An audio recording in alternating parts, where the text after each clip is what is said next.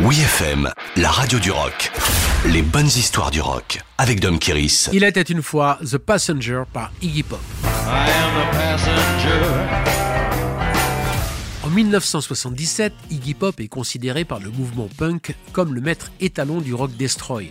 Son groupe The Stooges est célébré par The Sex Pistols en reprenant No Fun tandis que les punkettes portent des colliers de chien en chantant I Wanna Be Your Dog. Au fond des abîmes de la drogue à Los Angeles, Iggy Pop est soutenu par David Bowie, le seul à venir le visiter en hôpital psychiatrique. La rockstar à qui on ne refuse rien lui promet la résurrection en produisant les premiers albums solo de celui que ses amis surnomment l'iguane. En parallèle de sa trilogie New Wave comprenant Low, Lodgers et Heroes, David Bowie, en pleine créativité poudrée, embarque Iggy Pop dans sa tournée européenne.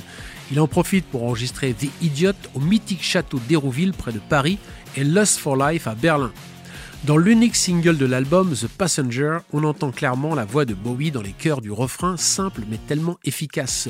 Sur un riff de guitare apporté clé en main par le guitariste de studio Ricky Gardiner, Iggy se lance dans une improvisation dictée par l'esprit de Jim Morrison à travers les bas-fonds de la ville ou sous le vaste ciel lumineux. Iggy Pop décrit avec des mots simples son voyage initiatique en tant que passager privilégié aux côtés de Bowie, son bienfaiteur, et des fantômes de la Beat Generation. Tel un hautbois ancestral, Iggy Pop perpétue l'esprit nomade en le déplaçant du cadre des highways américaines aux grandes artères berlinoises, complètement défoncé à l'arrière d'une voiture conduite par le chauffeur de Bowie, du grand art.